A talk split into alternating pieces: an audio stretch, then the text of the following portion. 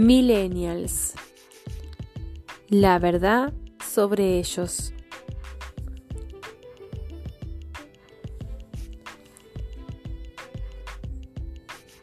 Los millennials son esa generación. Aparentemente los millennials es un grupo de gente que nació aproximadamente entre 1984 y después son difíciles de manejar. Se les acusa de creerse con derechos narcisistas, narcisistas egoístas, desenfocados, perezosos. Pero creerse con derechos y todo porque confunden demasiado el liderazgo. Lo que pasa es que los líderes les están preguntando a los millennials, ¿qué quieren? Y los millennials no saben qué contestar y dicen queremos trabajar en un lugar con propósito. Me encanta. Queremos generar impacto, lo que sea que eso signifique. Queremos comida gratis y bolsas de frijoles.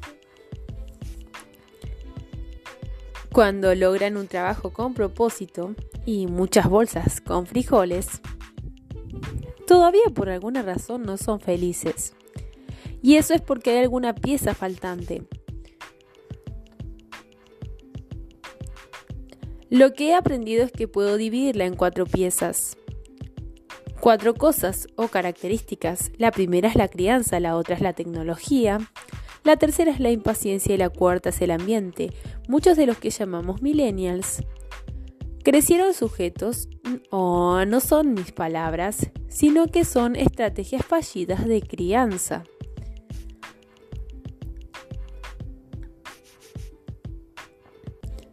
En donde, por ejemplo, les dijeron que eran especiales todo el tiempo. Les dijeron que tendrían todo lo que quisieran en la vida solo por quererlo. Algunos recibieron honores no porque los merecían, sino porque sus padres se quejaron y muchos recibieron la mejor nota porque los profesores no querían enfrentar a los padres. Algunos obtuvieron medallas de participación, les dieron una medalla por llegar a lo último. La ciencia es muy clara y eso devalúa el valor de la medalla y la recompensa de ellos que trabajaron duro y hace que la persona que llegó al último porque no se merecía y la hace sentir peor. Tomas a este grupo de personas que se gradúan y obtienen un trabajo. Caen en el mundo real en un instante y se dan cuenta de que no son especiales. Que su mamá no puede conseguirles un ascenso, que no consigues nada por querer hacerlo y a propósito, es tan simple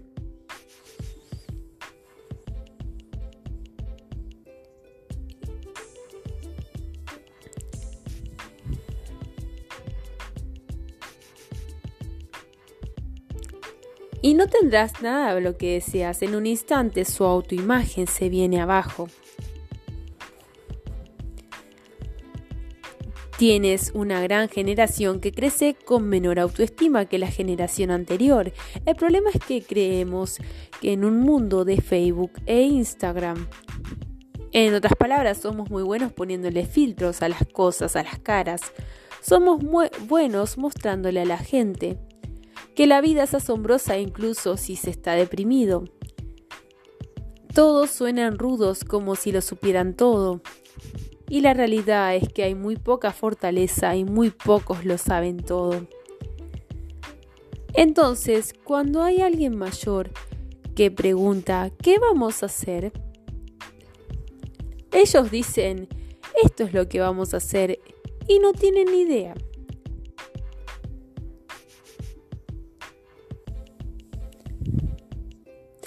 Así que tienes una generación que, en pocas palabras, hay que ser sinceros.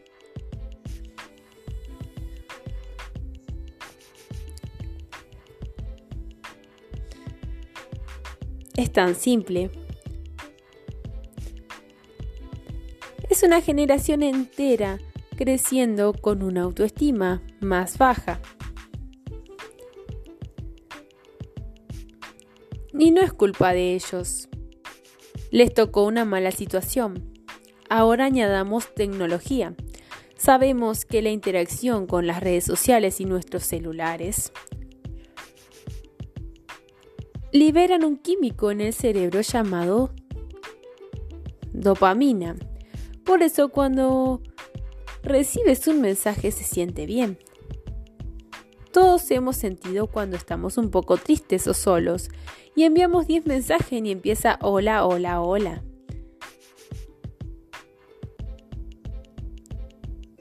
Por eso contamos los likes, por eso volvemos 10 veces a ver qué está pasando. Mi Instagram está subiendo lento.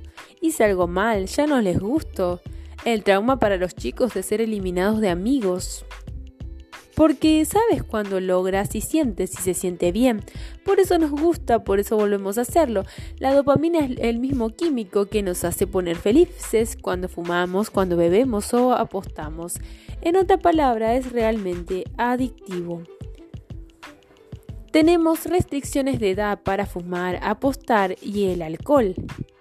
Pero no tenemos restricciones de edad para las redes sociales, ni los celulares, y es un error, lo cual es equivalente a abrir la licorera y decirles a todos, mira aquí si esa adolescencia te pone triste. ¿Entendés? Eso es básicamente lo que pasa. Es básicamente cuando la generación entera tiene acceso a un adictivo y adormecedor químico llamado dopamina. A través de las redes sociales y y tecnología durante el alto estrés de la adolescencia. ¿Por qué es tan importante? Casi todos los alcohólicos descubren el alcohol en la adolescencia. Cuando somos pequeños la única aprobación que necesitamos es la de nuestros padres. Mientras pasamos a la adolescencia donde necesitamos la, aprobación de nuestros semejantes, Muy frustrante para los padres, muy importante para nosotros porque nos permite culturizarnos dentro de tribus en un momento altamente estresante y ansioso de nuestras vidas. Y se supone que aprendemos a proyectarnos en nuestros amigos. Algunas personas por accidente descubren el alcohol y los efectos tranquilizantes y también a sobrellevar el estrés y la ansiedad de la adolescencia.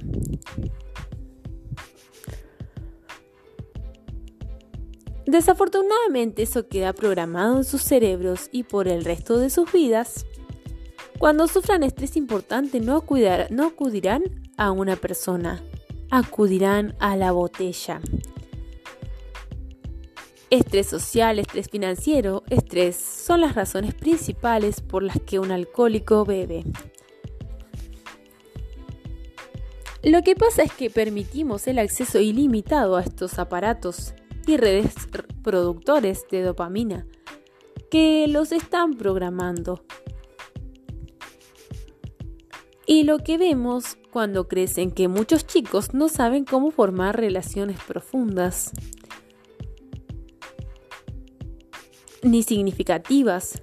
Sus palabras, no mías, admitirán que muchas de sus amistades son superficiales. Admitirán que no cuentan con sus amigos, se divierten con ellos.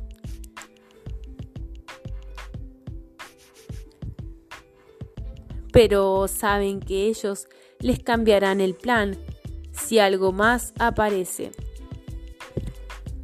Las relaciones profundas no están ahí porque nunca existieron. Las habilidades necesarias y peor aún, no tienen los mecanismos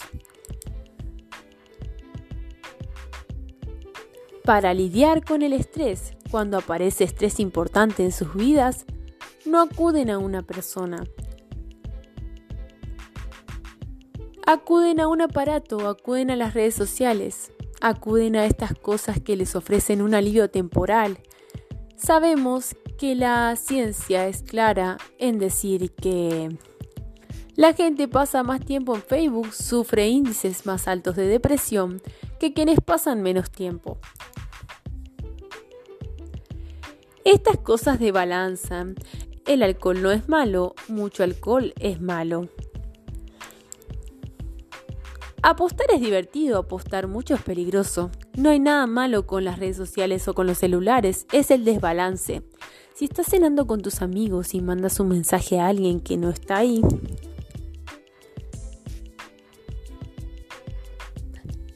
eso es un problema, es una adicción. Si estás en una reunión con gente supuestamente que deberías estar escuchando y hablando y pones tu teléfono sobre la mesa, Boca arriba o boca abajo, no me interesa. Manda un mensaje inconsciente a todos. Ustedes en este momento no son importantes para mí. Eso es lo que pasa. Y el hecho de que es porque eres un adicto. Si te levantas y miras tu celular antes de decir buenos días a, tu novia, novio o esposa, Tienes una adicción y como toda adicción con el tiempo destruirá tus relaciones, costará tiempo, costará dinero y hará tu vida peor. Tienes a una generación creciendo con baja autoestima que no tiene mecanismos de supervivencia para lidiar con el estrés. Añade ahora la sensación de impaciencia. Crecieron en un mundo de recompensa instantánea, ¿Quieres comprar algo? Vas a Amazon y te llega al día siguiente. ¿Quieres ver una película? Accede y mira la película. No tienes por qué esperar horas. ¿Quieres ver una serie de TV? Mírala. Ni siquiera tienes que esperar semana a semana. Conozco gente que salta de temporada en temporada para poder ver el final de la serie.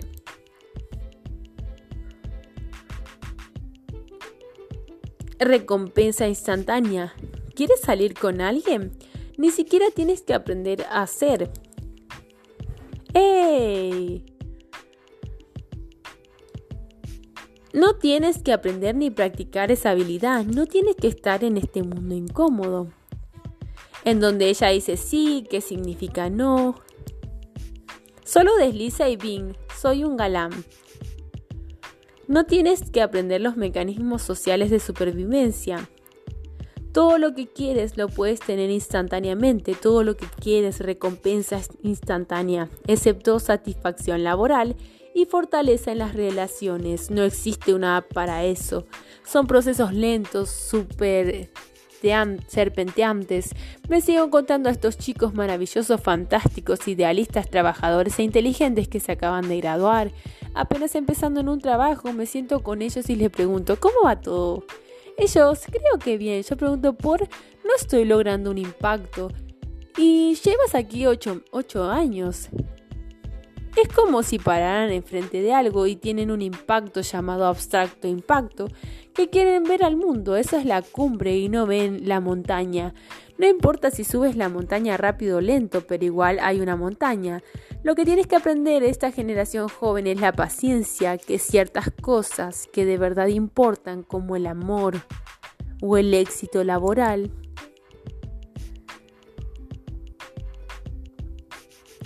la alegría, el amor por la vida, la autoestima. Cualquiera de estas cosas toma tiempo. Algunas veces puede avanzar en ciertos pedazos, pero el viaje completo es arduo, largo y difícil. Y si no buscas ayuda y aprendes las habilidades, te caerás de la montaña. El peor de los casos, y ya lo estamos viendo, es el incremento en porcentajes de suicidios. Vemos el incremento de muertes accidentales debido a sobredosis de drogas. Vemos a más y más chicos abandonar la escuela o tomar pausas largas debido a la depresión inaudito. Esto es realmente malo. El mejor de los escenarios, todos son malos, el mejor de los escenarios es que tendrás a una población entera creciendo y yendo por la vida sin encontrar nunca alegría. Nunca encontrarán realización profunda en su trabajo o en la vida. Pasarán por la vida diciendo que todo está bien. ¿Cómo va el trabajo? Está bien, igual que ayer. ¿Cómo va tu relación? Bien. Es el mejor escenario posible, el cual me lleva al cuarto punto, ambiente, en donde estamos tomando e, a este grupo de chicos sorprendentes y fantásticos.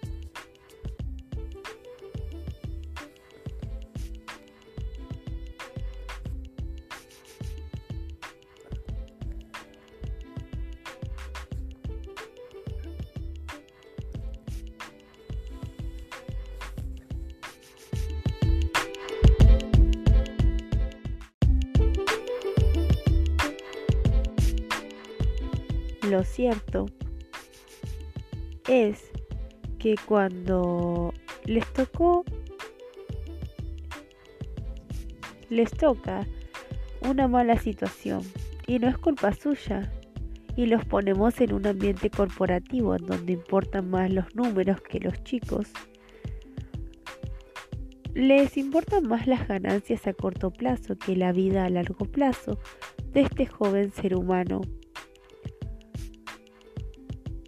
Les importa más el año que toda una vida. Le, los ponemos en ambientes corporativos que no les están ayudando. A construir confianza, que no les están ayudando a aprender a habitarse en el ambiente digital, no les ayudan a superar los desafíos del mundo digital y a encontrar lo más balanceado. No le estamos ayudando a superar la necesidad de recompensa instantánea.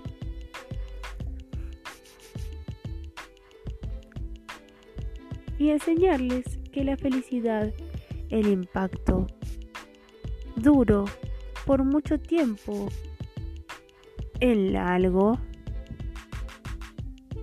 no se puede hacer en un mes o incluso en un año le metemos en ambientes corporativos y peor papeles que ellos. Creen que es su culpa.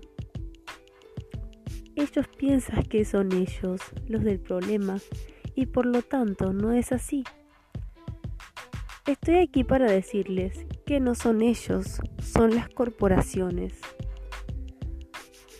El ambiente corporativo, la falta total de buen liderazgo en el mundo de hoy.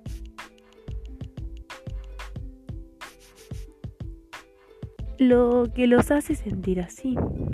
Fueron desafortunados. Y odio decirlo, pero es una responsabilidad de las compañías. Apesta ser tú, pero no tenemos otra opción. Esto es lo que tenemos. Ojalá la sociedad y los padres hubieran hecho algo mejor en otros tiempos. Ahora los metemos en compañías y recogemos la flojera. Tenemos que trabajar extra duro para encontrar las maneras de construir su confianza. Tenemos que trabajar extra duro para encontrar las formas de enseñarles las habilidades sociales que les faltan.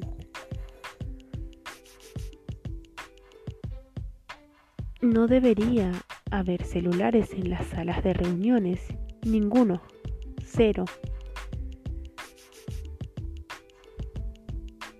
Y tampoco es como sentarse afuera para mandar mensajes. Cuando estás esperando a que una reunión comience. Esto es lo que están haciendo. Hacemos mal. ¿Cuándo comenzó la reunión? Ok, comencemos la reunión. No, no es así cómo se forman las pequeñas cosas. ¿Recuerdas que hablamos de las pequeñas cosas? Las relaciones se forman de esta manera. Cuando esperamos a que comience y decimos, ¿cómo está tu papá? Escucho y presto atención. Está mucho mejor, gracias por, por preguntar. Ya está en casa. Oh, me alegra, es asombroso. Eso es una, entablar una conversación. Lo sé, me asustó bastante, contesto. Así es como se forman las relaciones. ¡Hey! ¿Tienes el reporte? Oh, no lo hice. Yo te puedo ayudar con eso. ¿En serio? Así es como se crea la confianza. La confianza no se forma de una eventualidad y ya. Ni siquiera los malos momentos se forman inmediatamente. Es la constancia lenta y permanente. Tenemos que crear mecanismos en donde permitamos que esas pequeñas interacciones sucedan. Pero cuando permitimos celulares en las salas de reuniones simplemente Ok, tengo mi reunión y mi favorito es cuando hay un celular ahí y tú estás.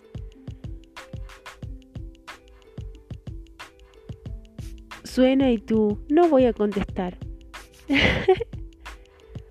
El señor Magnamimo. Cuando vas a cenar con amigos. Yo hago esto con mis amigos. Cuando vamos a cenar, y nos vamos juntos, dejamos los celulares en casa. Tal vez uno traiga su celular en caso de que tengamos que llamar a un Uber o a tomar una foto en nuestra comida. es lo mismo. Soy, un, soy un idealista, pero no estoy loco.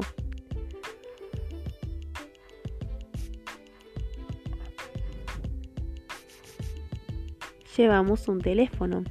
Es como un alcohólico. La razón por la que quitamos el alcohol de la casa es porque no podemos confiar en el poder de nuestra conciencia. No somos lo suficientemente fuertes. Pero cuando quitas la tentación es todo más fácil. Cuando solo dices, no mires tu teléfono, la gente dirá que sí, pero luego irá al baño. ¿Y qué es lo primero que hacemos? Miramos el teléfono porque no queremos mirar el restaurante por unos minutos. Pero si no tienes teléfono, simplemente disfrutas el mundo.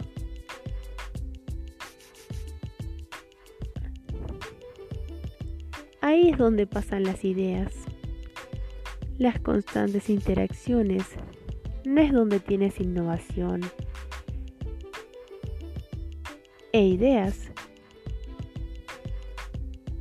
Las ideas pasan cuando nuestras mentes divagan. Cuando ves algo y dices, apuesto a que puedo hacer eso. Eso se llama innovación. Estamos perdiendo esos pequeños momentos Nadie debería cargar su teléfono al lado de la cama. Deberíamos cargar nuestros teléfonos en la sala, quitar las tentaciones. Si te levantas en medio de la noche sin poder dormir, no verás tu teléfono. Eso te empeoraría. Pero si está en la sala, estás relajado, está bien. Ah, ya, pero es mi reloj despertador. Compra un reloj y ya. Cuestan pocos dólares. Yo te compro uno. El punto es que ahora en la industria, nos guste o no, no tenemos elección.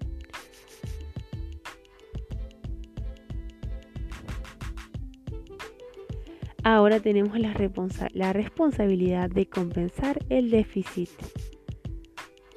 y de ayudar a esta generación asombrosa, idealista y fantástica a conseguir su confianza, a aprender a ser pacientes, a aprender las habilidades sociales, para encontrar un balance entre la vida y la tecnología porque francamente es lo correcto.